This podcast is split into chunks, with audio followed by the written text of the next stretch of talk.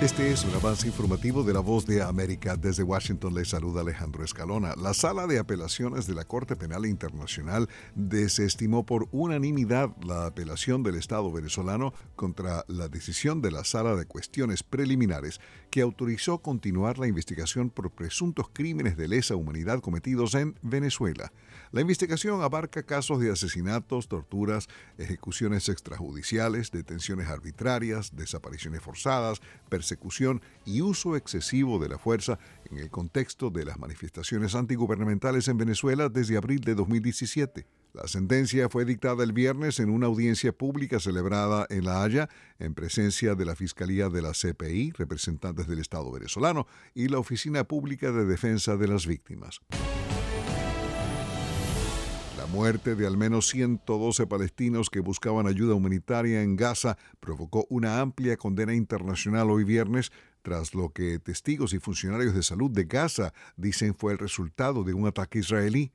Israel lo niega, por su parte, argumentando que decenas de personas se pisotearon entre sí y que fueron atropelladas por camiones de ayuda. Naciones Unidas ha advertido que la hambruna es inminente. Inflación, recesión, tasas de interés, empleo, desempleo, oferta y demanda. De lunes a viernes, La Voz de América les ofrece un completo panorama de estos y otros temas que impactan sus finanzas en la nota económica.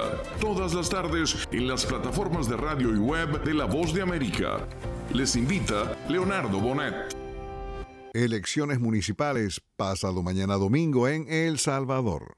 Más de 5 millones de salvadoreños están convocados de nuevo a las urnas este domingo 3 de marzo para la elección de 44 alcaldes que deberán asumir los gobiernos locales de la nueva división política administrativa del país y a 20 diputados al Parlamento Centroamericano Parlacen. Las autoridades del Tribunal Supremo Electoral, el TSE, dicen que están listas para habilitar 8.562 juntas receptoras de voto que serán instaladas en los 1.595 centros de votación y esperan superar las fallas que afectaron el sistema de transmisión de resultados de la elección legislativa, como remarca el magistrado del organismo eleccionario Guillermo Huelman. Estamos preparados con las contingencias que no tuvimos para ese 4 de febrero. Los candidatos a alcaldes del oficialismo están bajo la sombrilla de la popularidad del presidente Nayib Bukele. Sin embargo, el voto para los gobiernos locales premia a los liderazgos que pudieran lograr una representación en los consejos municipales plurales, como lo explica el experto en temas electorales Juan Contreras. La gente a nivel local valora muchas otras cosas, no solamente el partido. Nerima del Reyes, Voz de América, San Salvador.